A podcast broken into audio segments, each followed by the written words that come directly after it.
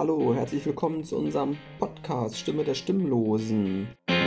Wir machen die hörbar, die im Superwahljahr nicht mitwählen dürfen. So, wir haben uns vorgestellt, wir haben eine Expertin zur Bürgerbeteiligung befragt und heute haben wir mit Rascha eine Syrerin, die uns erzählt, wie sich das Leben anfühlt, wenn man nicht wählen darf. Rascha, wer bist du? Ich heiße Rascha, ich komme aus Syrien. Ich bin hier in Deutschland seit mehr als sechs Jahren schon.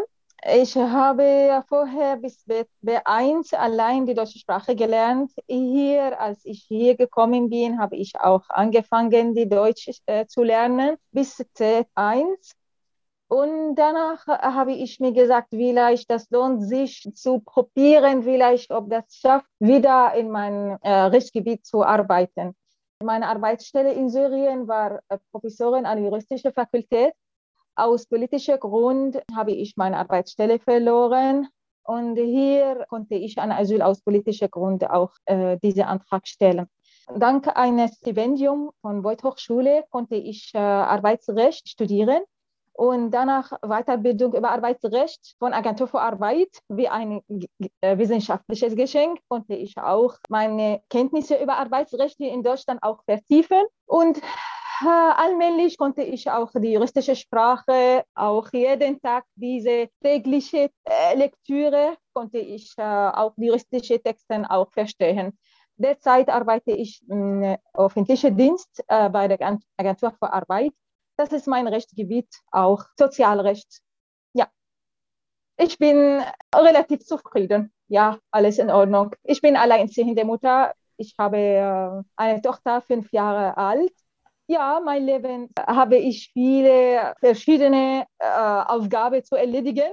Das ist mein Leben und mein Hintergrund und warum bin ich hier in Deutschland gekommen. Der Tag für eine alleinerziehende Mutter musste 32, 36 Stunden haben. Ja, aber ehrlich äh, gesagt, wirklich, ich bin sehr zufrieden. Seit 10. Mai bin ich sehr zufrieden dass ich wieder erwerbstätig bin, wieder beruflich integriert das, das, sind gute Stichworte, die du gerade benutzt hast. Sprachlich integriert und beruflich integriert. War für dich sehr wichtig, ne? erstmal die Deutschsprachen zu beherrschen, was ich offensichtlich noch nicht kann.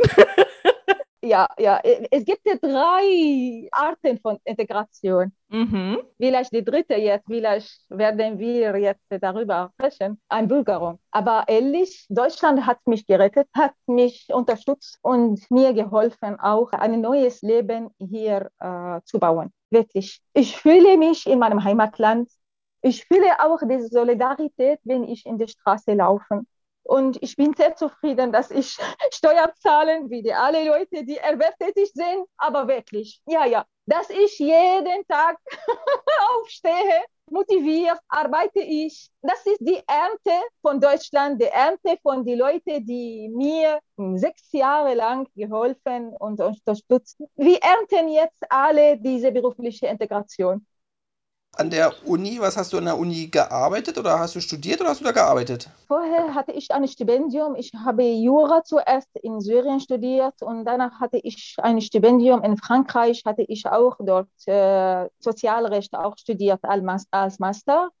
In Syrien habe ich meine Doktorarbeit über Berufskrankheiten und Arbeitsunfälle und danach war ich als ähm, Professorin an der juristischen Fakultät. Drei Jahre dauerte diese Arbeitsstelle. Danach habe ich meine Arbeitsstelle äh, verloren. Ja, und musste ich mein Heimatland verlassen.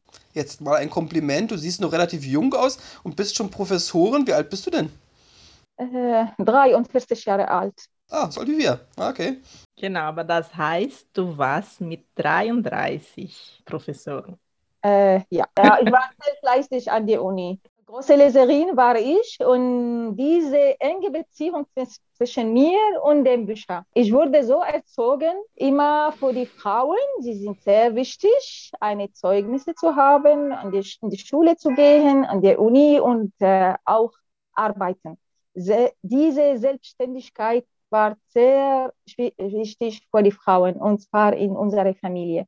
Deshalb hatte ich diese Möglichkeit auch, mich äh, schulisch und beruflich zu entwickeln. Ja. Würdest du sagen, das ja. ist eine Ausnahme oder ist es typisch für Syrien, für Frauen in Syrien? Derzeit Vielleicht die Familie haben allmählich auch verstanden, dass die Frauen können auch eine Rolle auch äh, spielen. Sie können auch die Familie unterstützen. Keine Ausnahme, aber wir sind Minderheit sozusagen und nicht Mehrheit. Aber jetzt derzeit äh, mehr Frauen arbeiten jetzt und mehr Frauen auch studieren an der Uni. Und da du äh, sehr ne, mit Recht, Recht und juristische Sachen äh, verbunden bist, ja. Wie fällt, fällt es dir schwer, hier in Deutschland nicht wählen zu dürfen? Der entsprechende Moment ist es nicht da. Und wie hast du dich integriert?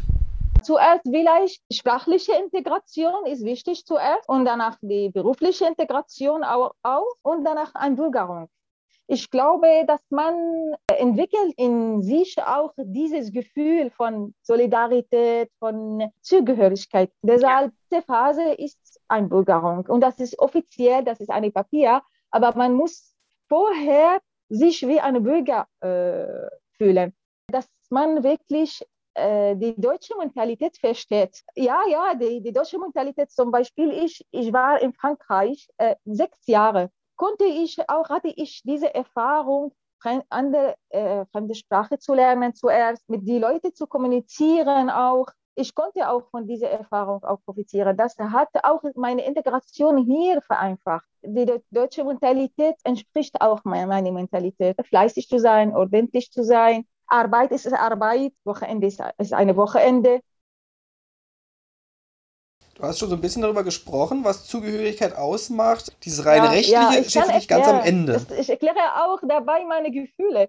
Zum Beispiel, Jobcenter hat mich äh, unterstützt vor langer Zeit. Er hat meine Miete gezahlt. Er hat für mich alles bezahlt. Und auch die Kurse, damit ich die Sprache lernen kann. Ich bin dafür sehr, sehr dankbar, dass jemand hier kommt und bekommt alle Arten von Hilfe und Unterstützung man hat alle Mittel, um ein neues Leben zu bauen. Deshalb man bleibt äh, das ganze Leben dafür dankbar.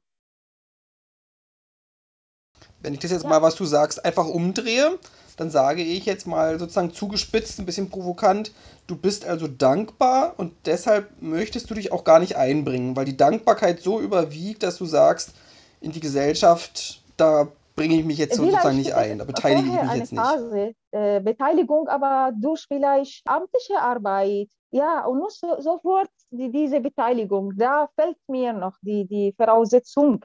Äh, versuche ich auch äh, amtliche Arbeit neben meinen Tätigkeiten manchmal ich habe einen Termin am 29. Diese Woche habe ich bei einem Bürgerungsamt habe ich einen Termin. Das Problem, man, man will auch Angehörigkeit haben, aber habe ich mir gesagt, vielleicht Rascha, du brauchst zuerst eine Arbeit. Ich kann nicht äh, abhängig von Jobcenter und ich gehe und stelle ich diesen Antrag. Ja, habe ich mir gesagt, vielleicht finde ich zuerst eine Arbeit und danach kann ich vielleicht dieses Recht haben.